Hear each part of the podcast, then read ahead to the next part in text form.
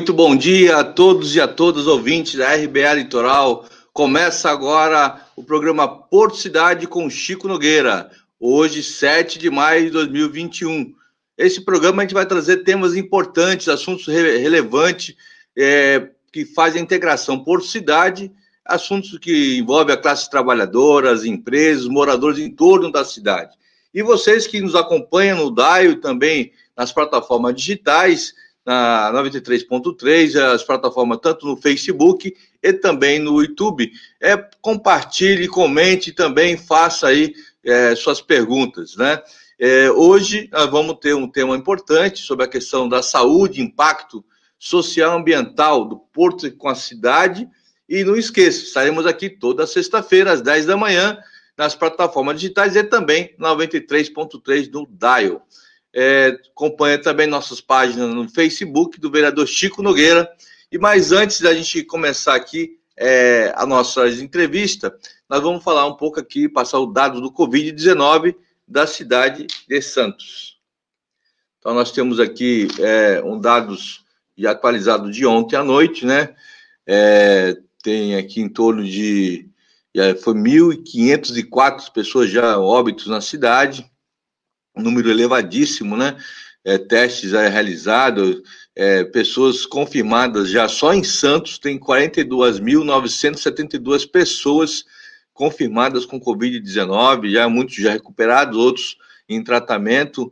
A taxa de ocupação do TI é, baixou para 70%, tem, tem abaixado gradativamente, já é reflexo do lockdown, né? E número da vacinação da cidade, está 188 mil 287 pessoas vacinadas, é, aplicações, são aplicações de primeira e segunda dose, e se representa em torno de 27% da população de Santos.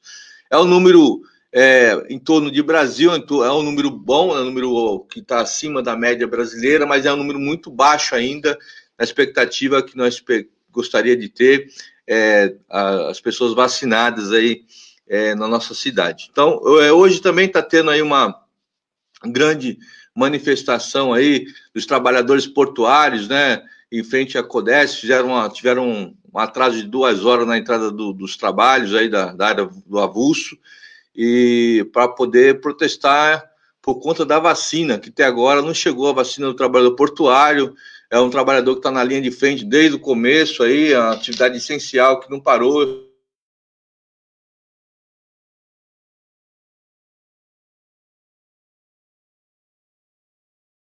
protocolo, nenhum, nenhuma preocupação de ter um, um distanciamento, um protocolo para essas atividades, e tão pouco agora tem a, a questão da vacinação imediata para esses trabalhadores. Então, é, estamos aí na luta, junto, contribuímos junto com, a, com esses trabalhadores, estamos lutando para que todos eles sejam vacinados quanto antes, para que possam realmente é, pro, é, estancar a propagação do vírus, porque o Porto de Santos recentemente teve um navio tripulação estrangeira aí que teve da, da Europa com a segunda cepa aí e foi isolado, mas já tinha, teve contato com o estivador, já tinha tido contato com algum com o pessoal de terra, e isso é muito preocupante para todos nós. Mas queria dar uma notícia também para vocês, é importante, né? Essa semana, é, mais precisamente no dia 5, na quarta-feira, é, teve uma grande vitória dos trabalhadores portuários aí, é, mais ligada ao setaporte, de uma ação que foi, isso aqui é uma reunião que foi aqui a protesto dos trabalhadores portuários, da questão da, da vacina, mas essa, esse, essa vitória do TCU que eu queria passar para vocês é importante, foi uma ação do, do Setaporte que entrou é, no, tribunal, no TCU, que é Tribunal de Contas da União, um processo que era para poder discutir a questão do desemprego, né, impacto social do PDZ, que na região de Otorinho poderia ter um impacto social e um impacto ambiental. Então, por cinco votos a três, a principal corte do país que é, de fiscalização do governo manteve os empregos dos terminais ali da região de Outeirinho, né? E na consideração do juiz, ele colocou que aquela que aquele empreendimento que foi proposto ali, que é a questão da pera ferroviária e também um terminal de fertilizantes, a segunda aqui, as palavras, eu até vou ler aqui para vocês no voto do, do juiz relator, o ministro Vital do Rego, ele disse o seguinte, abre aspas, o governo federal colocou o carro na frente dos bois. Não apresentou nenhum plano concreto sobre quem, quem vai construir a pera ferroviária e quando ela será feita. E qualificou as informações apresentadas como vagas e voláteis, ou seja, é, ele simplesmente ia cancelar um contrato de uma empresa que emprega mais de 1.200 pessoas e, e, direto e indiretamente tem mais de 6 mil trabalhadores que dependem daquela, daquela atividade, e simplesmente para poder colocar aí, é, que nem foi goela abaixo aí, a questão do PDZ, é, que nós estamos discutindo o PDZ e junto com a cidade, mas a autoridade portuária se recusa a fazer audiências públicas. Então, o juiz foi muito feliz no sentido de mostrar que é um empreendimento, todo empreendimento do porto é importante, mas tem que ser discutido com a cidade, tem que ter estudo de impacto social, impacto ambiental. Inclusive, ele citou no, processo que esse PDZ está ainda sendo investigado pelo Ministério Público nas questões do terminal de fertilizantes, que é um mega terminal de fertilizantes naquela região de Outeirinho, que, que vai movimentar é, possivelmente até 2040, é, segundo as pretensões da autoridade portuária, 12 milhões de toneladas de nitrato de amônio. É uma substância muito perigosa, e sem contar também, está é, tá sendo investigado o navio bomba, que é um navio de, gas, de gasificação que vai abastecer uma termoelétrica em São Paulo, que também está nos planos da autoridade portuária. Então, é, foi uma vitória do setaporte, da classe trabalhadora, da questão do emprego. A empresa vai continuar até 2025 é, conservando esse mercado de trabalho. No tempo de pandemia, para nós aqui é uma grande notícia, porque o desemprego está muito grande e precisamos manter os empregos dos trabalhadores e trabalhadoras do Porto, que, que com certeza faz a economia girar da nossa cidade e também do nosso país. Então, nós estamos aqui, vamos fazer aqui nossas entrevistas, né? Eu queria aqui, é, o tema de hoje é um tema muito importante, que vai falar um pouco também essa questão do, do PDZ, essa questão do, do, do, layout do porto, que é a questão da saúde, né? Mas vamos falar um pouco da pandemia também. Na pandemia, os impactos ambientais sociais do porto e da cidade. E para falar sobre esse tema, temos aqui pessoas super importantes aqui. Eu queria já chamar aqui, convidar aqui o, o pneumologista, Biratã de Paula, que vai falar um pouco sobre a questão da saúde, da, da pandemia, também a questão dos impactos ambientais do porto. O assistente social André, é André Nascimento, que também ele é um morador ali da, da região da São Manuel, na entrada da cidade, e o presidente da Sociedade dos Melhoramentos da Ponta da Praia, o Luiz Antônio, que também é presidente aí da, do Conselho de Saúde de Santos. É, que já que o pessoal já pudesse estar entrando na, na tela, se, o, se todos já estiverem presentes, para a gente já fazer esse debate que é muito importante. É, você que está nos acompanhando no DAIO aí também nas plataformas digitais, esse debate sobre a questão da saúde, sobre a pandemia, que aflige não só o trabalhador portuário, mas toda a nossa cidade, né? Essa questão da integração porto-cidade, é necessário que tenha informação sobre esse tema, né? Então, Taigo, se puder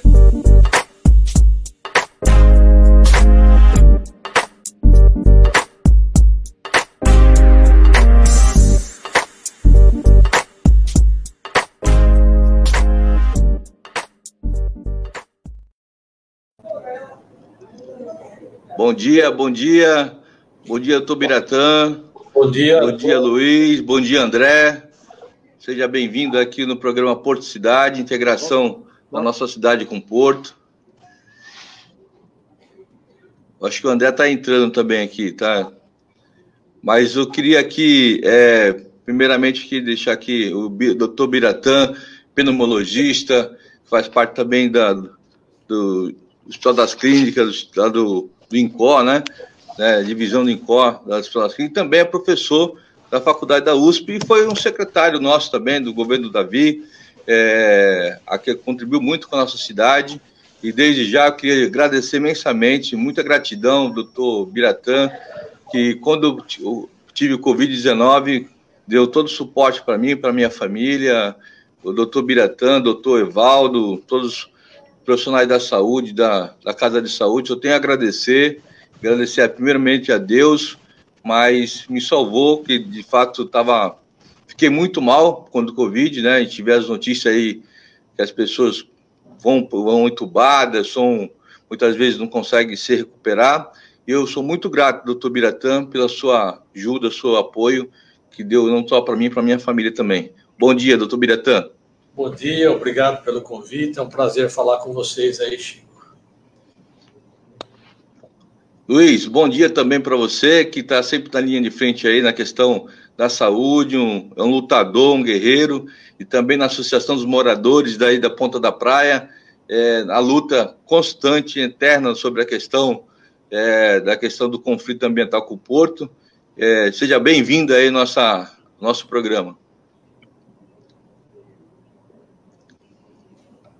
Bom dia, Chico. Tudo bem? Bom dia a todos. Tudo jóia. Estamos aqui na, na ponta da praia. Infelizmente, sofrendo as consequências dessa situação do Porto de Santos. Tá? Nós estamos, estamos aqui com uma, uma grande poluição, tá? poluição que prejudica a todos, inclusive a parte respiratória e a parte de sujeira que está existindo aqui na Ponta da Praia. Nós já brigamos tanto com isso há muitos anos. Uh, Eu vou, viu, Luiz, Luiz? Essa, essa parte de grãos aqui, infelizmente agora, para surpresa de todos. E... Oi. Eu vou te dar, vou te perguntar daqui a pouco o que você dá assim, bem um detalhe sobre isso aí. Eu vou, eu vou passar a tá palavra aqui ao doutor Biratã. Não, estou te ouvindo, veio cortado um pouco, mas eu vou te passar. Daqui a pouco eu vou te perguntar sobre esse assunto é, que você detalhasse um pouco o dia a dia dos moradores da Ponta Praia que sofrem com essa questão dos grãos, tá bom? Eu já vou te, já te perguntar isso aí. Mas antes eu vou passar aqui para o doutor Biratã, para que ele pudesse fazer um relato para os nossos ouvintes da Rádio Brasil Atual, quem acompanha nos, nos Dion, acompanha na rede social, para que ele pudesse fazer um, um relato para nós, o panorama é, bem rapidamente da questão do desempenho do Brasil no combate à pandemia, né? E também é porque que até agora os trabalhadores portuários não, não, não foram vacinados. Né? Acho que tem. Eu acho que você pode esclarecer para nós aí, doutor Biratã, que você está também nessa área. É, qual, onde nós erramos, onde que foi o governo errou, que você peça um panorama para os nossos ouvintes da Rádio Brasil Atual e também para quem acompanha nas nossas plataformas digitais. Bom, eh, vamos tentar conversar um pouco com vocês sobre esse tema, é, tentar ser breve. Eu, antes de entrar propriamente em Santos, nos portuários, que obviamente vocês conhecem melhor do que eu, eu quero dar algumas informações ou algumas opiniões mais gerais. Primeiro. Está sem o som aí, doutor. Não, estou ouvindo bem, estou ouvindo bem. Tá bem. Muito bem. Primeiro, por que, que nós temos vivido essa pandemia da Covid-19, como tivemos no início do ano, dos anos, do ano 2002, outras pandemias provocadas por outros tipos de coronavírus, que é um vírus parente da mesma família desse atual. Por que, que nós temos um aumento da febre amarela, da dengue, da chikungunya? Tudo bem? Posso continuar? Pode, pode continuar. Nós, o mundo todo, o Brasil também, nós temos degradado o ambiente, o meio ambiente, modificado muito ele, de maneira que nós temos tido uma relação do homem com a chamada natureza que envolve os bichos, as árvores, ou seja, a fauna e a flora, de maneira muito avassaladora nos últimos 70, 80 anos, especialmente a partir dos anos 30. Acelerou muito com os anos, com a Segunda Guerra Mundial para cá. E essa destruição e o aumento populacional, o adensamento das cidades nos colocou em contato com realidades novas, muito próximos a uma série de animais que nós não tínhamos contato regularmente. Isso fez com que eu aumentasse o risco de transmissão de, de vírus, especialmente algumas bactérias, que infectam animais e para eles não tem problema, mas tem problema para a espécie humana. Então, primeira questão central é que nós temos que cuidar do ambiente, porque não cuidando do ambiente, não recuperando o ambiente para o que ele era, nós temos maior risco de continuar tendo doenças infecciosas. O segundo problema é que há uma incapacidade global de coordenar os países para operar, para reagir frente a situações como essa. O esvaziamento da capacidade de ação da Organização Mundial da Saúde, muito em função da política dos Estados Unidos, muito também corroborada pelo atual governo brasileiro e alguns outros, de enfraquecimento dessa instância de saúde global e da própria ONU, dificultaram ações coordenadas no mundo todo que essa pandemia exigiu e exige ainda. Esse é um segundo problema. Terceiro problema, a partir dos anos, final dos anos 70, início dos anos 80, o, mundo, o hemisfério norte, Estados Unidos, continente europeu ocidental, reduziu, vem reduzindo progressivamente as chamadas políticas sociais dos estados. Então, vem aumentando a desigualdade naqueles países.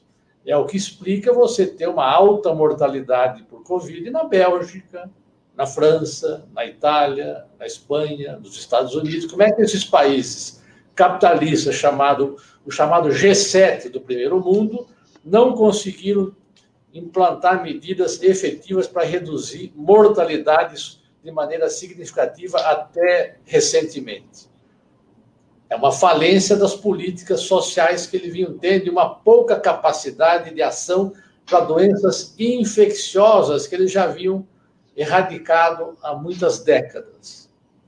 O quarto elemento é a política deliberada atual no mundo e no Brasil, isso é muito presente atualmente, do enfraquecimento do sindicalismo. Há uma aposta nisso.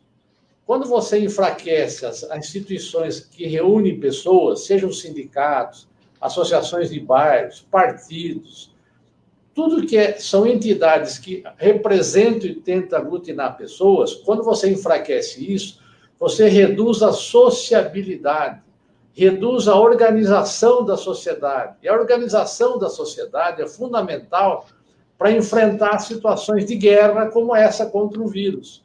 São, são essas associações que são, foram capazes, ao longo dos anos, de dar, se conectar com as suas bases, com as suas representações, seus representados, e ajudar a orientar as melhores ações em defesa dos seus direitos e em defesa de preservação da vida. Então, é uma política que enfraquece a negociação sindical, reduz recursos para os sindicatos, faz uma campanha massiva de desprestígio a partidos políticos e a entidades. Eu não estou dizendo que não tem problema os partidos e os sindicatos. Tudo tem problema, porque é feito de homens e nós somos homens, e nós acertamos e erramos. O problema não é na entidade, o problema é que nós precisamos aumentar o exercício da representação partidária, sindical, das associações de moradores, dos conselhos de saúde, de educação. Quanto mais a gente aposta nisso, nós vamos acertar mais, errar menos e, portanto, fortalecer os vínculos com a, a base da sociedade, que é fundamental para ser uma sociedade organizada.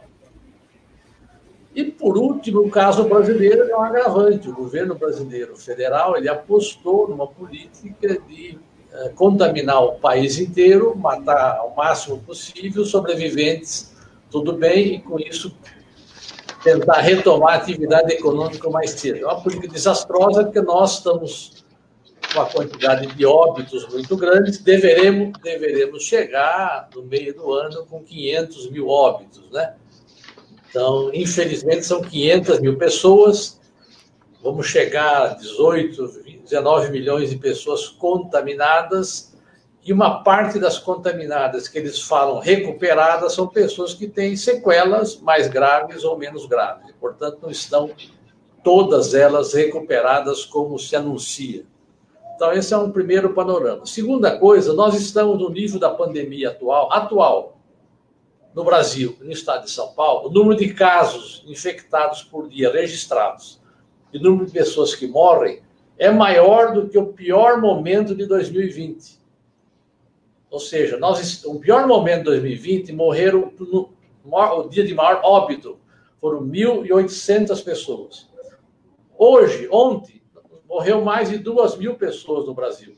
2.300 pessoas. Então, hoje nós temos mais casos ainda agora, depois, quando estão falando em afrouxar as medidas de isolamento, quando se reduz o apoio uh, emergencial em valor e em tempo para as pessoas que não estão em emprego, a um valor insignificante, nós estamos num nível de pandemia maior do que o pior momento de 2020. Então, nós não estamos tendo, nós tivemos uma queda agora nos últimos 15 dias no estado de São Paulo, no Brasil, mas é uma queda para um nível inaceitável em qualquer país do mundo. Veja, porque nós não estamos pagando o auxílio emergencial adequado para as pessoas. O que nós pagamos, esse governo, né, não, que é, que é o recurso público, 150, 375 ou 600 que eles estão falando, quando a, pessoa, a empresa deixa de, de, de, ter atividade, não demite, o governo paga 600 dividido entre ele. Esse valor de 150, seja até 600, Pode ser que ele sirva para a pessoa não morrer de fome, mas não para a pessoa se sustentar uma família. Ou seja, as pessoas que recebem isso que acabam tendo que continuar a sair a luta para poder manter os outros gastos além do mínimo da sua alimentação. Os países que têm essa política no hemisfério norte pagam o salário, ninguém pode demitir ninguém, a economia inteiramente é formalizada na Europa, por exemplo, tem ninguém com esse negócio de PJ, é, autônomo, não sei, ah, entendeu? É tudo formalizado. E quando a empresa não trabalha, o Estado assume nos primeiros quatro meses, o Estado paga, sem nenhum atraso, 60% do salário. Do quinto e sexto mês, 70% do salário. A partir do sétimo mês, 80% do salário, mais 5% por filho. Ah, mas, aumenta quando aumenta porque é o seguinte: a, ideia é que se você está mais tempo sem receber da empresa, sem ter sido demitido, você está gastando alguma economia que você tinha com o passar do tempo. Então, eu preciso, com o passar do tempo, receber mais e não receber menos. Ah, isso foi prorrogado até março de 2022. Isso permite que a pessoa fique em casa, porque ela sabe, eu estou pelo menos até março de 2022 garantido que eu vou receber entre 80% e 95% do meu salário. Isso está vigendo desde março do ano passado. E ela não fica desesperada em ter que sair bater as tapas para virar um vendedor ambulante, bater de porta em porta, fazer bico para ganhar seu sustento. Então, nós temos que defender isso, na minha opinião, essa política. Com então, certeza. Essa... Oi? Não, com certeza, esse é fundamental. O primeiro é. passo é esse. Então, nós temos que trabalhar com uma política de zerar óbitos.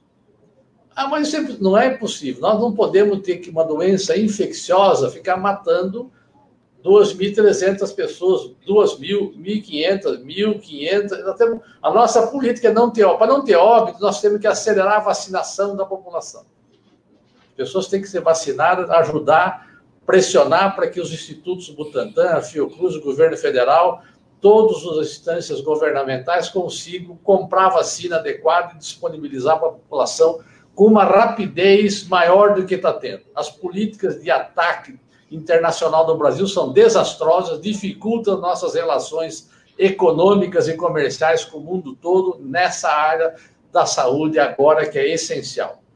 Segunda questão, nós temos que manter o isolamento físico das pessoas, não tem conversa. A Inglaterra só jogou, hoje a Inglaterra tem menos de 10 mortos por dia. Nós estamos tendo 2.300. 2.500, 2.000, 1.500, varia aqui no Brasil atualmente. Chegou, chegou até que 5 mil, né? Chegou a 5 mil, né, doutor? Chegou aqui a 4 mil. 4 mil. 4, ultrapassou 4 mil. Eles lá não é só com a vacina, a vacina é importante, mas eles fizeram quatro meses de isolamento. Não é isolamento como aqui, isolamento como a Alemanha, isolamento pesado, mas pagando os valores dos trabalhadores que eu falei, não é 150 reais a 375 e nem 600, porque senão isso não isso mata a fome, para a pessoa não morrer de fome de nada, comer um arroz e mas não resolve o problema da luz, do gás, do aluguel, da, dos filhos e outros gastos que a família tem. E, e também da incerteza que quando acaba depois de três meses vai fazer o quê? Então o cara já sai à luta. Por isso que é fundamental o isolamento nessas condições que nós temos que pressionar. A outra questão é que nós temos que os trabalhadores que são em atividades essenciais, que são indispensáveis, têm que fazer testes duas vezes por semana, todos eles e as suas famílias. As empresas têm que arcar com isso. Eles têm que fazer duas vezes por semana, o RT ou antígeno, e as suas famílias. E a todos garantia plena de emprego e de salário, e mais ainda, os trabalhadores que são essenciais para o Brasil, eles têm que ter um salário adicional durante a pandemia.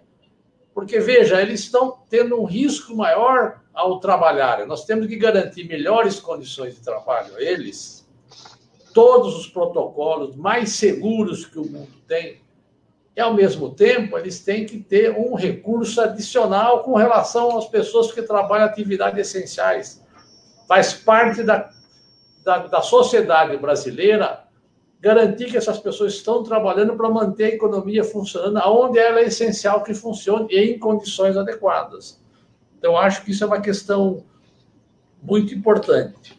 Uma, última, duas últimas questões que eu queria colocar para não alongar é que nós devemos estimular a vacinação e as pessoas devem tomar qualquer das vacinas disponíveis. A vacina reduz a possibilidade da pessoa ser infectada.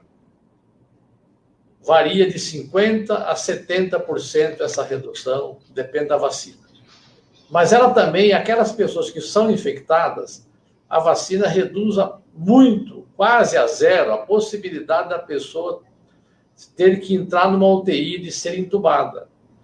Não é zero, porque não existe vacina que é 100% no mundo inteiro para nada, nem para febre amarela, nem para gripe, para nada. Mas ela reduz demais.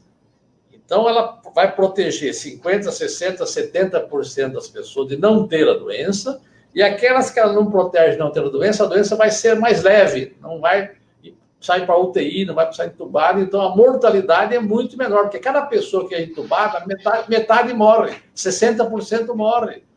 Então, o critério de, de abrir economia baseado em internas, leite de UTI é uma bobagem.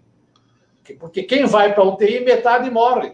Varia no Brasil, a média é 50% quem entrou na UTI. Se for entubado, 60% a 70% morre. Então, como é que nós podemos usar esse critério abrir ou não abrir a economia? A economia tem que funcionar nas atividades essenciais até a gente controlar isso para poder sair dela de maneira robusta. Hoje a gente fica querendo uma sanfona, um fole. A gente abre, daqui a pouco aumenta os casos de morte, a gente fecha.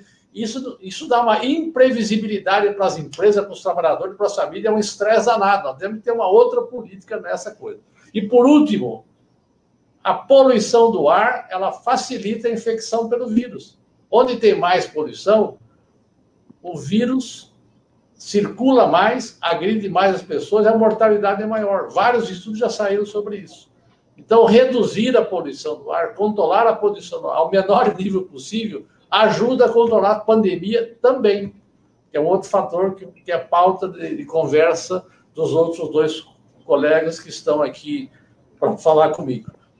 Então, Legal. em geral, são essas considerações. Depois vamos conversando até o final da, da nossa da, da, nossa audiência, o live aqui hoje com vocês. Muito obrigado. Tá bom, obrigado, Tubira. Acho importante essas informações aqui.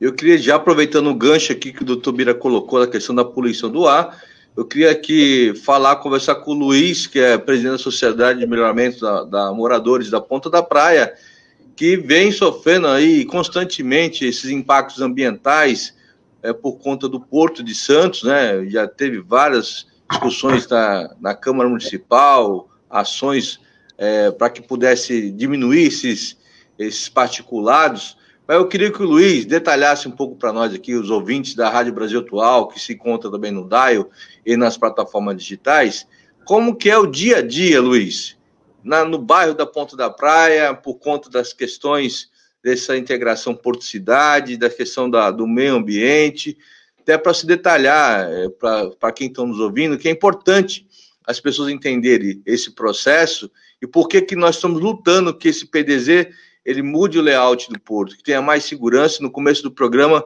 eu anunciei aqui uma, uma grande vitória do Setaporte, e na, na quarta-feira que o TCU deu ganho de causa para não ter demissão na região de Outeirinho e também abre uma grande discussão para poder abrir é, o debate sobre essa questão do PDZ, da questão do navio da terminal de fertilizantes e o navio bomba aí, também a questão ambiental. Queria que você falasse, Luiz, para nós aqui, os ouvintes da RBA Litoral, como que é o dia a dia de vocês na ponta da praia, essa questão do impacto ambiental que existe lá hoje.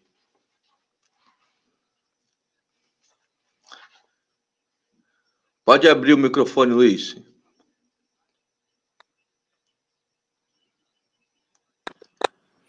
O, Chico, pessoal parceiro estão com, e os nossos ouvintes. A integração, ela já é uma palavra bem prática. Né? Ela é bem prática. Estamos com problema no áudio do Luiz. Tem algum problema no áudio, Luiz? Acho a internet dele. Vamos, vamos esperar o Luiz retomar aqui e eu vou passar a palavra aqui para o André. Viu, André? Você também, que também tem é, lutado bastante aí, os impactos que, que surgiram aí, que tem hoje na, na região da Lemoa, a respeito da questão é, do incêndio da Ultracargo, acho que até para ilustrar, até que o Luiz volte aqui, queria que ilustrasse aqui o incêndio da Ultracargo, até para o doutor Biratã é, ver aqui como que foi esse desastre aqui na cidade, né? É, foi praticamente aí, ficou quase 15 dias aí para poder pagar esse incêndio, afetou várias famílias ali em torno do porto, né? E não só teve impacto ambiental, social, econômico, a questão do, meio ambiente, dos peixes, da fauna, da fauna, da pescado, a questão também do ar, né, que é o que o doutor Biratã colocou, a questão do ar. Eu queria que o André, que também é um lutador dessa da questão do, da integração porto-cidade, qualidade de vida, que ele explanasse um pouco esse problema que você presenciou, que você viveu naquele momento, André, é, os problemas e está vivendo ainda hoje muitas famílias com problemas questão de respiratória por conta desse, dessa poluição no ar que foi ocasionada por esse incêndio.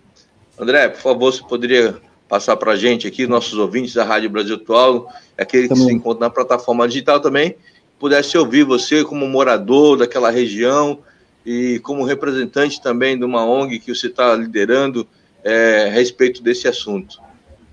É, bom dia, estão me ouvindo bem? Estão ouvindo bem. Então, beleza. Então, tá garantido pelo menos o áudio, né? É, pois bem, eu sou André Leandro, da Silva Nascimento.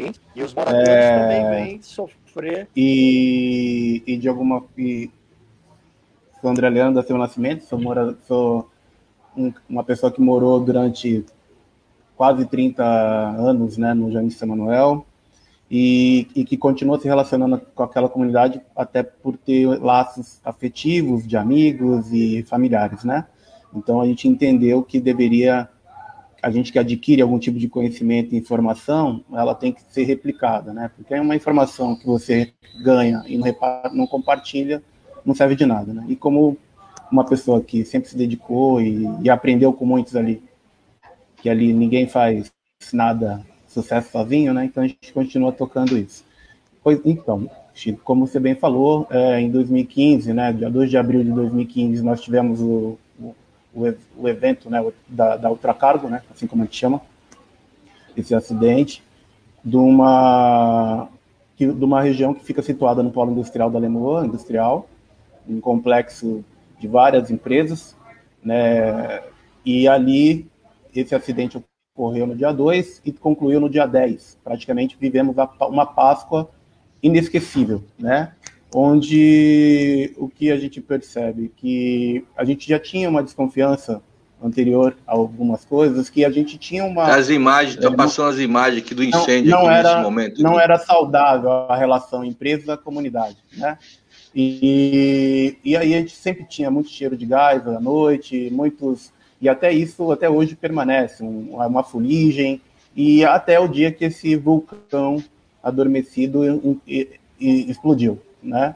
E para nossa sorte, vamos dizer assim, não foi algo que de alguma maneira é, foi mais trágico, mas não deixou de ser trágico pelo fato pela grande mortalidade de peixes que ocorreu ali e pelo aquecimento da proveniente da, do aquecimento da água, né? E então diante esse, esse ocorrido nós criamos com as lideranças locais da Vila dos Criadores, Alemoa, Piratininga, São Manuel, é, Vila dos Pescadores, né? Criamos o grupo Coalizão e Cubatão, né? Coalizão ZNO, né? De Zona Noroeste e Cubatão, né? Hoje e com qual objetivo? De não deixar que esse assunto fosse esquecido, até porque uma das maneiras da gente poder cristalizar essa situação foram duas. Nós criamos um, um documentário chamado Tonéis de Fogo, qual vocês podem ter acesso no YouTube, onde ele relata uh, como as pessoas viram o episódio né, naquela oportunidade. É um, é um curta, é praticamente um, um, documentário de 20 minutos, não, não cansa e é bem interessante. E, e, que levanta uma discussão que a gente vem tocando, que a gente chama de racismo ambiental, que é geralmente quando você trabalha a ideia de quando os empreendimentos é, de grande cunho poluidor se aproximam justamente das periferias onde tem uma maioria, seja étnica, né, ou de indígena, quilombola, ou, por que não, urbana e vulnerável, empobrecida, né? Então, é, o Coalizão, ele vem fazendo esse, ele transformou a nossa, cristalizou a nossa discussão no documentário, e eu também, como assistente social de formação, entendi que era interessante levar, é, entender melhor esse, essa situação. Então, fui para a Unisantos, a casa onde me formei, e, e, recebi uma bolsa de mestrado, onde fui muito bem acolhido, e lá pelo, acredito, colega do Dr. Obiratã também, Dr. Alfébio Braga, né? Uma pessoa fantástica, que tem muitos estudos nessa discussão, inspirados aí em outros professores como Saldiva, né, que também é um grande pesquisador do assunto, e nós debruçamos sobre essa temática, fazendo um estudo no DataSUS, né, onde a gente levantou três áreas, né? O tema da nossa tese é a investigação dos efeitos de fatores socioeconômicos e ambientais sobre a saúde das populações residentes na Baixada Santista, uma abordagem ecológica. Né? Então, essa investigação né, nós foi feita priorizando três áreas uma área que a gente entendia como menos poluída, que é a área de Mongaguá, uma área, é, vamos dizer assim, semi-poluída dentro do nosso contexto é, local, que é a Zona Leste, e a área que a gente entendia como mais poluída, a Zona Noroeste. E no DataSUS ficou comprovado que a gente levantou, como o doutor bem disse, oito doenças, né, é, do, do Código Internacional de Doenças, né, onde a gente fez uma que a gente percebeu que havia uma relação nas internações com as doenças provenientes das poluições, né? E, e realmente a Zona Oeste, infelizmente, ficou comprovado que o ato, principalmente de viver em áreas próximas, que a, a relação de, das comunidades viverem próximas de áreas industriais, ela é extremamente danosa, né? Então, isso realmente nos trouxe essa luz, né? Onde passamos a, dentro do estudo, também fazer alguns apontamentos, qual hoje a gente ainda batalha, após seis anos do, do acidente, é, por algum tipo de, de, vamos dizer assim, de retorno, né? Porque houve uma multa, uma multa que não foi repassada a contento, né? Onde os pescadores, por uma ser uma região ribeirinha, qual vivemos, principalmente mais instalados ali na Vila dos, dos Pescadores e, e CIA, é, houve uma, simplesmente uma, uma ajuda de custo, né? não houve nenhuma reparação no berço, né? que é o estuário, que é uma coisa que eu sempre fico intrigado, né? Porque as contrapartidas ambientais nunca são feitas nas nossas localidades ou naquilo que realmente interessa, né? E, e a gente entendeu exatamente isso, assim, né? Que houve essa, esses prejuízos e as multas não foram repassadas. E, e, com, e a gente clama hoje para o Ministério Público Federal, Estadual e para a própria administração municipal um olhar mais atento àquela problemática, né, envolvendo, preparando mais a defesa civil, que só se aproxima daquelas comunidades hoje para discutir gato de energia elétrica e de gás, mas esquece que a gente vive numa região de um polo industrial e que situações como essa, e que, e que ocorreram no Líbano recentemente, não tão distante da nossa realidade, ao ponto da gente hoje ainda continuar insistindo em investir nessa ideia de, da, de uma economia que tem que gerar somente em torno do lucro e muito, e muito pouco em torno da, da segurança das populações. Agora, a bola da vez, a gente já tem já vive numa região com alta vulnerabilidade, proveniente da cava subaquática, do lixão da Lemoa, que ainda continua largando chorume no, no Rio Cubatão, a, o polo industrial, que até hoje assim, nunca prestou uma, uma, uma satisfação à comunidade no, no, que fez de segurança, no que tem de, de, pode, de poder aproximar, de instruir aquelas pessoas de como se posicionar. A gente clama dentro do nosso estudo por simulados. Que dentro do Planapel, né, dentro do Planapel, dentro de outras é, que estão aí presentes, né, o Planapel, por exemplo, sabe, ele está dentro né, ele está previsto dentro da, da, da, da, ONU, ele pode, ele vem com uma, uma, uma dinâmica no sentido de fazer essa relação entre as comunidades e as empresas e instruí-los a se defender desses problemas, né? A gente, ah, vocês são contra o progresso? Não, mas a gente entende que pela atual conjuntura, qual o próprio doutor Biratan explicou no início, por exemplo, a questão do Covid hoje, ela não pode ser desatrelada à questão do desequilíbrio né? E, e do desequilíbrio ambiental, né? Hoje, Sim. por exemplo, a gente não está vivendo só a pandemia, a gente está vivendo uma, uma pandemia única, né? Está vivendo várias pandemias, né? Já bem discutidas, e a gente passa por uma pandemia também de Covid, de, de, de social, como foi bem falado, onde mostra que a gente vive uma insegurança alimentar, mas também de, de dengue, de chikungunya, mas cadê os, os, os, os vamos dizer assim, os, os, os, os inimigos naturais desses, desses órgãos que poderiam estar fazendo esse combate. Eu, vivi, eu cresci numa comunidade onde eu ouvia barulho de rã, onde eu ouvia, é, eu, onde tinha tanajura, onde tinha tudo isso. E hoje tudo isso se dissipou, né? Sumiu, né? E sumiu verdade, por quê? Verdade. Né? Sumiu por quê? Né? Qual foi a, qual é a, a nossa é, relação com essa natureza? Por que, que a gente ainda insiste? A gente tem um bioma ainda presente, não só na Mata Atlântica, presente nos, muito forte ainda nos morros, mas também na própria área continental de Santos. Né? O que, que se prevê no, de, por que, que eu não posso pensar um projeto de lucrativo, vamos dizer assim, né, já que dentro do sistema capitalista, mas prevendo as áreas verdes em pé, né, estimulando mais a questão da sustentabilidade. Eu acho que o mundo hoje ele clama, né, eu acho que a gente passou vergonha de novo, né, nas últimas convenções, né, com o nosso presidente lá, onde não se sai do papel óbvio, onde China, onde China e o próprio Estados Unidos, vamos dizer assim, é, mostram um comprometimento com a questão ambiental muito maior do que, a, do que a gente. E a gente que recusou dinheiro, agora diz que a gente, para proteger a nosso verde, tem quer dinheiro. Aí fica uma, aí a nossa cabeça dá uma pirada, né? A gente não, não entende muito bem para que lado a gente quer ir, né? Um fala, aí o nosso ele vai lá fala que precisa de dinheiro, mas na hora que a Noruega e a Alemanha chegam com o dinheiro, fala que não quer o dinheiro. Aí realmente cria uma confusão danada, né? E, e, e a gente percebe que não dá mais para a gente continuar é, investindo no lucro pelo lucro, né? A gente tem que ter essa preocupação.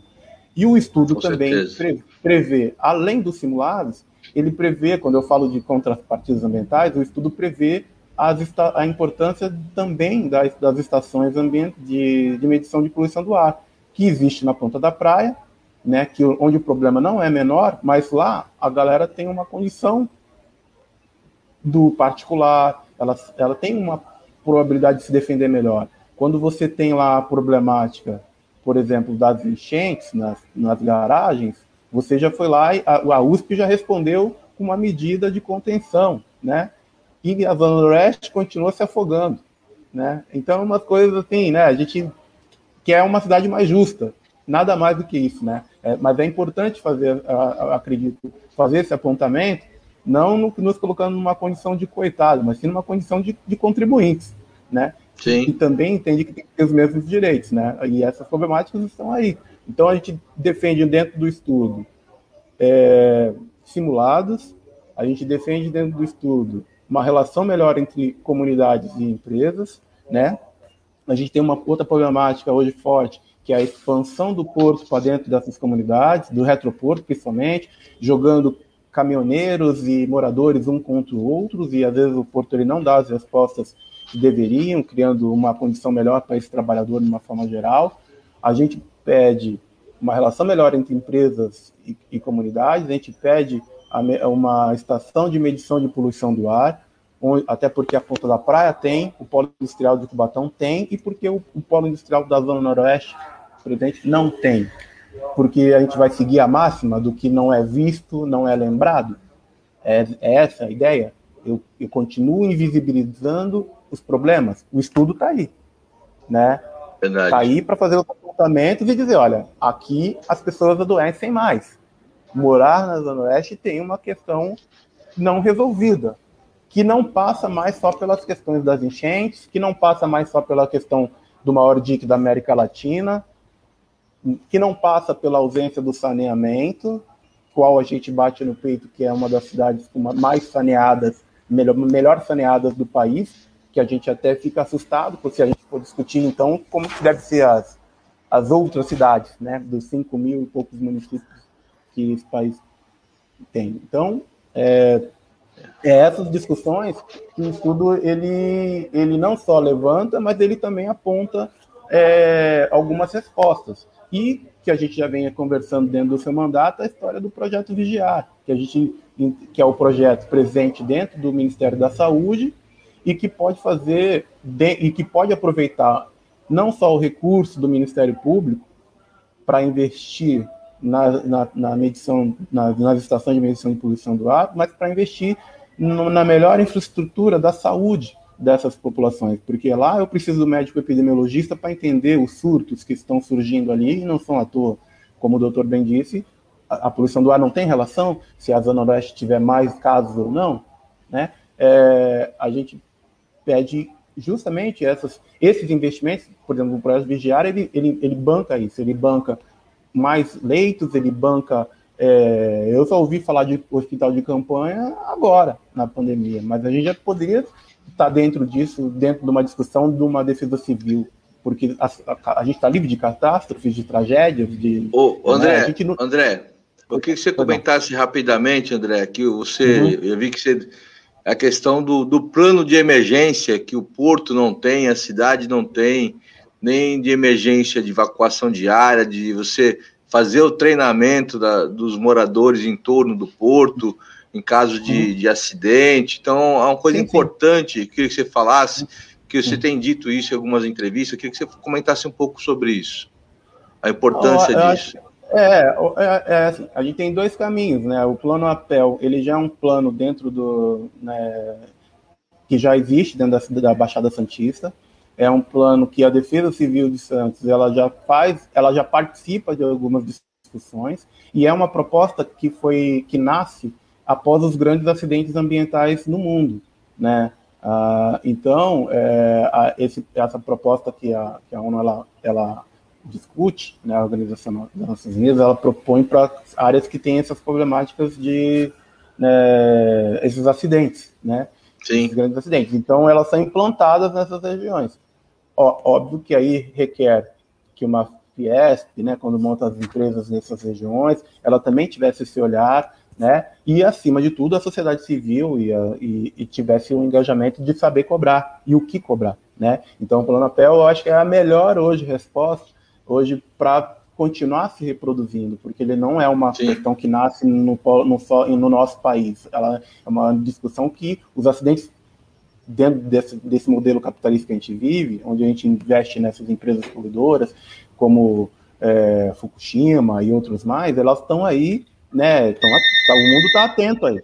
Né? Então, é, o que eu posso comentar além disso é que o Planapel existe, o Porto pode se apropriar disso, é uma discussão que não está, é, vamos dizer assim, escondida numa gaveta, é uma discussão que está aberta e que a gente pode estar cobrando nas nossas autoridades, principalmente o prefeito e a, a nossa defesa civil da cidade, esclarecimento que isso ainda não está ocorrendo na cidade de Santos. Por que, que já tem Cubatão, dentro dos nove municípios da Baixada Santista, já existe uma adição, e por que, que essa adição não se aproxima? E, independente do plano APEL, é uma, é uma coisa que tem que vir no pacote, por exemplo, na discussão do navio bomba agora, né, esse empreendimento, é, caso né, venha passar, vamos dizer assim, ele tem que ter isso como carro-chefe, porque ele vale por cinco bombas atômicas e pode explodir toda uma região. E não dá para falar, olha, foi sem querer, né? Porque sem querer também mata, né? Então é, é isso que está tá posto, né? Óbvio que eu não, não, talvez não tenha avançado tanto no, no, no, né, no, aprofundamento, porque é, uma, é, um, é um programa, é, uma, é um modelo de, de, de, de, de, de relação empresa-comunidade, que é um Plantel, que está, é, vamos dizer assim, disponível né, a quem quiser e a gente é, poder, no segundo momento, é, traduzir isso de uma forma mais clara para todos aí. Tá, Joia, André. Eu te agradeço muito suas informações aqui. Eu queria informar nossos ouvintes aqui da RBA Litoral, as plataformas digitais, que o Luiz aqui da Ponta da Praia teve problema aqui na internet. A gente vai estar chamando o Luiz numa outra oportunidade aqui, no outro programa, para poder estar esclarecendo também e trazendo informação sobre a Ponta da Praia. Queria passar para o doutor Biratã, e em cima do que o André colocou, é, os problemas que existem hoje no Porto, conflitos ambientais, é, por conta das, é, da movimentação de mercadoria, sobretudo de granel sólido, granel líquido, é, questão é, desses conflitos que existe hoje, a rigor, essas cargas de, de alta insalubridade, periculosas, no mundo, elas ficam sempre distantes da área urbana, né? bem, bem distante, para poder ter uma sinergia Porto-Cidade, ter uma convivência saudável. E o Porto de Santos, que é o maior da América Latina, praticamente não tem essa organização, não está preocupado com a cidade. Esse governo que está aí tem intensificado com esse PDZ sem nenhum tipo de debate e audiência pública com a cidade e vem atropelando e colocando cada vez mais, eh, agravando esses conflitos com a sociedade. Isso tem uma questão fundamental que vai ter um desdobramento na área da saúde, que é as questões ambientais que vão trazer doenças é, cancerígenas, doenças pulmonares. Eu queria que o doutor Biratã pudesse, para os nossos ouvintes aqui, é, colocar a preocupação desse tipo de, de, de empreendimento, esse tipo de, de falta de discussão dessas cargas muito próximas das regiões adensadas da, da cidade, que pode ter uma preocupação muito agravante lá na frente a questão da saúde das pessoas que moram próximo do porto. Doutor, passa para nós aqui um, um, uma relação sobre isso. É, vocês têm tido na Baixada vários acidentes, né? Acho que no ano anterior teve o um importante no outro lado do porto, lá em Vicente Carvalho, né? Um outro terminal. Uh... Lá Local Frio. Isso. A Local Frio. E de vez em quando tem aí uns alguns outros de dimensões menores, mas que mostram uh, a gravidade do problema. Ou seja, esse que ocorreu na Ultracargo ele é, por pouco não.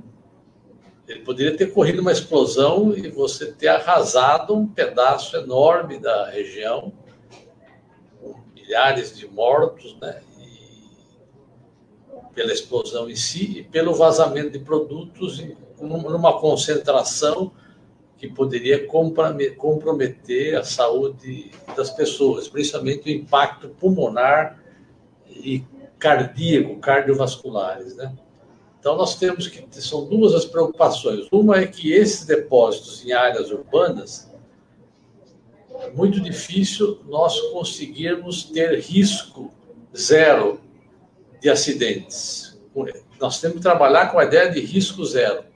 Mas uma das maneiras de risco zero para pessoas não serem atingidas é eles estarem localizadas em áreas com um distanciamento de núcleos populacionais que não permite essas populações serem atingidas por efeitos agudos que eventualmente possam ocorrer. Por exemplo, inundações, raios, tem algumas situações de clima que eventualmente pode criar problemas agudos, mesmo que você tome todas as condições de, de distanciamento entre os tanques, de isolamento, etc. Então, a, a sua localização é importante. Segundo, é uma exposição crônica. Esses, esses ambientes próximos da cidade sempre ocorrem pequenos vazamentos, que não são suficientes para dar acidentes, digamos assim, mas essa movimentação expõe as populações locais a contaminações crônicas progressivas. Quando nós inalamos ou absorvemos pela pele substâncias, nós vamos inflamando o nosso corpo. Por que, que o vírus tem, tem associação com a poluição? Porque a poluição, o material particulado da movimentação, seja de grão ou de produtos químicos que exala no ar, quando nós inalamos, ele provoca uma inflamação no nosso pulmão, desde o nariz até o encanamento todo do pulmão, que são os brônquios e bronquíolos. Aquilo é como o encanamento de uma casa. Ele entra lá e vai inflamando, como se fosse uma ferrugem enferrujando o encanamento. Aí, de repente, eu tenho um vírus em cima de uma inflamação do poluente. Ela é um facilitador da ação do vírus, de bactéria, de vírus, e, portanto, a poluição crônica facilita que as pessoas tenham mais doenças infecciosas, porque eu já tenho uma redução das defesas do corpo provocada pela exposição crônica. Então, nós temos o efeito potencial agudo da localização, ter acidentes que vão eventualmente provocar problemas agudos graves na população e tem o efeito de longo prazo, que as pessoas moradoras das regiões mais próximas vão se expondo por vazamentos pequenos durante as operações realizadas e, obviamente, uh, ter um risco maior para a população de doenças crônicas pulmonares e doenças cancerígenas, porque vários desses produtos são metabolizados no nosso corpo, ou já são cancerígenos por si, ou o nosso corpo, ao inalar, modifica eles transforma em agentes cancerígenos para pulmão, para bexiga, para fígado, rins, cérebro, etc. É importante essa informação, doutor, porque na realidade é, o porto ele tem aqui a sua questão vocação industrial. Hoje o Porto Santo está mudando a vocação dele para um porto de, de concentração de granéis e de produtos fertilizantes. Isso nos preocupa bastante. A sociedade aqui de Santos tem se preocupado para que traga um debate, nem o André colocou aqui. Ninguém é contra o desenvolvimento econômico, sim. Precisamos ter desenvolvimento econômico sustentável, com distribuição de renda, de forma que possa realmente ter uma, um, gerar emprego de qualidade. E nós vamos pensar nas gerações, porque várias gerações já se passaram e já teve todo esse, esse, esse passivo ambiental que, como mesmo o doutor Biratã colocou agora, é, nós estamos expostos, né? Nós estamos expostos, como foi como na questão do da ultracargo, milhares de peixes morreram. Eu fico imaginando aquela imagem lá, André. É, tantas pessoas já é, na Baixada Santista já é, já foram também contaminadas aí por produtos químicos e tiveram aí sua vida ceifada por doenças cancerígenas. Então, é importante quando a gente fala em questão de de meio ambiente, nós estamos falando da saúde das pessoas que moram aqui na cidade, na Baixada Santista, e a saúde está em primeiro plano, em primeiro lugar, e precisamos estar tá fazendo essa discussão amplamente com a sociedade, a questão do PDZ, a questão dessas cargas, e tem cargas que você pode ser colocado em lugares mais distantes da, da, da população, e tendo todo o departamento, toda a segurança de você, não só do, de você combater possíveis acidentes, mas também a proteção social das pessoas. Né? Então é importante dizer isso para os nossos ouvintes e colocar para vocês a importância desse debate, é, a questão da vacina que o doutor Biratan colocou aqui, mas primeiro momento é a questão social, que isso na Europa foi colocado, porque se você não tiver a proteção social, que as pessoas tenham um auxílio emergencial que realmente possa deixar ele em casa, a gente não vai combater esse vírus se não tiver todo mundo vacinado. Então, o primeiro passo é a questão social, a garantia também dos empresários aí, pequeno e médio, ter uma sustentação, que na Europa tem isso também, porque o mercado, que a economia esteja depois equilibrada, e claro. vacina para todos. E até que todos sejam vacinados, as empresas do porto, as empresas de atividades essenciais têm que fazer o teste permanentemente para poder fazer isolamento, para poder fazer o cuidado. É isso que nós temos cobrado, é isso que nós estamos colocando em pauta na discussão na Câmara Municipal. É importantíssima essa afirmação do doutor Biratã para que nós possamos realmente cobrar isso. É, é, um, é, são, é, um, é uma parcela de situações que é necessário ser feita, é a questão social, auxílio emergencial para os trabalhadores que estão em casa, auxílio também para os empresários que estão aí fechando seu comércio, e também a questão da vacinação em massa e também a, a, o teste também daquelas pessoas que estão em atividades essenciais. Então, nós estamos já finalizando o nosso programa. Já queria agradecer imensamente aqui a participação do doutor Biratã, o André, o André Leandro, também o Luiz, que não conseguiu aqui por conta da internet, mas é, queria agradecer nossos ouvintes, nosso, quem nos acompanhou aqui, o Márcio Morim está colocando aqui o progresso econômico só tem sentido com justiça e proteção social e, e o seu sentido mais amplo. Com certeza, doutor, você tem razão nessa questão e vamos estar aqui sempre trazendo informações do Porto Cidade, vacina para todos, vacina para quem está na linha de frente, o trabalho portuário. Queria agradecer imensamente a participação de vocês, que eu queria que vocês dessem aqui, aqui ó, as considerações finais, para que a gente possamos estar é, falando para os nossos ouvintes, e eu já, desde já, agradeço a presença de vocês aí. Doutor Biratã, suas considerações, por favor. Não, muito obrigado pelo, pela participação, pena não poder ter um tempo maior para o debate, eu também estou tendo que sair, porque eu estou aqui dentro do, do Instituto Coração, trabalho na divisão de pneumologia, já estou sendo chamado aqui já há alguns minutos. De qualquer maneira, agradeço, espero ter contribuído com a conversa aí com vocês e estamos à disposição para uma próxima conversa. Peço licença aí, viu, Chico, para poder me retirar. Obrigado. Muito tá obrigado. Bom. Obrigado, doutor. Um tá bom. a todos, ao André um abraço. também, e a todos vocês aí. Obrigado, doutor. André, suas considerações finais. Tá fechado o microfone. Opa.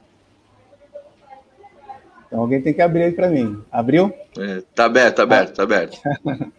então, é, primeiramente agradecer, Chico, você aí pelo, por esse mandato de luta e que se traduz aí agora nesse programa e que dá voz para aqueles que precisam ter voz, né? que são as comunidades, que são todos aqueles que, de alguma maneira, brigam por uma sociedade justa e mais igualitária. Né? Então, agradecer primeiramente a isso e a todos que têm interesse na discussão, né? e aqueles que não têm, que tomem ciência é, e que só juntos a gente vai poder mudar esse quadro né, de descaso né, e por uma sociedade melhor. Então, viva o SUS, viva a vacina e todas as vidas importam, vamos em frente. É isso. Obrigado, André. Muito obrigado pela sua participação. Então, pessoal, vocês estão nos ouvindo aqui na, no DAIO, também nas plataformas digitais. É, estamos chegando aqui no final do programa Porto Cidade, com Chico Nogueira, temas importantes do Integração Porto Cidade. Estamos aí toda sexta-feira, às 10 da manhã, aqui, acompanha com a gente na RBA Litoral 93.3. Um forte abraço a todos vocês, vacina para todos, auxílio emergencial, fora Bolsonaro. Tchau. A Rádio Brasil Atual Litoral é uma realização da Fundação Setaporte, apoio cultural do Sindicato Setaporte.